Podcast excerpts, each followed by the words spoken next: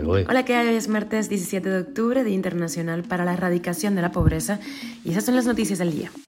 Esto es Cuba a Diario, el podcast de Diario de Cuba con las últimas noticias para los que se van conectando.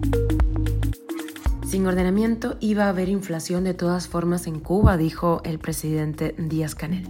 Otro tanquero de Gaesa carga en Veracruz, en México. El trasiego de petróleo entre ambos países no cesa. Ya son 65 las víctimas mortales de la violencia machista en Cuba en lo que va de 2023. Y el MINREX dice que mantiene un estrecho contacto con cubanos en Gaza y Cisjordania. No habla de los cubanos en Israel. Arranca una máquina de Energas que dejó de producir 3 millones de kilowatts diarios.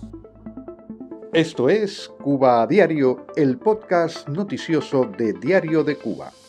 Miguel Díaz Canel confirmó este jueves que no había momento perfecto para implementar la tarea de ordenamiento en Cuba y que sin esta medida de todas formas habría inflación en el país.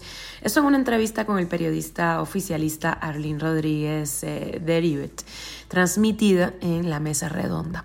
Al gobernante le ofendió eh, que la apertura de micropymes fuese considerada por algunos como una medida neoliberal, aunque los precios están fuera de alcance de la mayoría de los cubanos.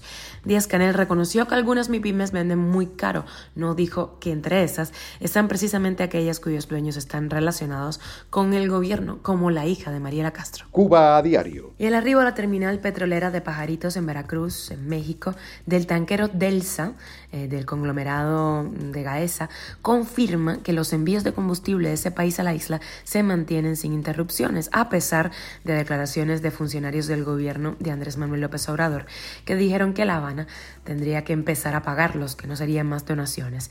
Este lunes, el Delsa entró al puerto de Pajaritos también, donde se encuentra una terminal de la petrolera estatal mexicana Pemex, tras llegar a ese destino el sábado último. El arribo del buque se produjo apenas 72 horas después de que otro tanquero de Gaesa, el Vilma, partiera de la misma terminal con aproximadamente 410 mil barriles de petróleo. Lo anterior se produce después de que el Banco de Exportaciones e Importaciones de Estados Unidos asegurara la pasada semana que no canceló un financiamiento a Pemex por sus envíos a la isla, como había sido informado días antes por Bloomberg. Los observatorios independientes en Cuba elevaron a 65 las víctimas mortales que deje en el país la violencia machista en lo que va de 2023. Los observatorios independientes confirman los feminicidios ahora de Lisandra Pérez Marcial en Villa Clara y también de Bárbara Rodríguez Guerra en Granma. Rodríguez Guerra, una maestra de 41 años, fue ultimada por su pareja el 20 de septiembre. Ella deja dos hijas menores de edad huérfanas de madre y Lisandra Pérez también tenía un hijo de 14 años. En los 10 meses que van de 2023, eh, su registro de las organizaciones en la isla, eh, las independientes por supuesto, reflejan 29 feminicidios más que lo que registraron en todo 2022. Cuba a diario. Bruno Rodríguez dijo que desde la Embajada de Egipto en Cuba mantienen estrecho contacto con los cubanos residentes en Palestina para brindarles eh, debida atención consular. No habló de cubanos en Israel. Hasta la fecha, una cubana y sus familiares se mantienen en su residencia en Gaza mientras otros cuatro cubanos se encuentran en Cisjordania. El gobierno cubano, recordemos, no ha condenado eh, a Hamas por su ataque terrorista en Israel.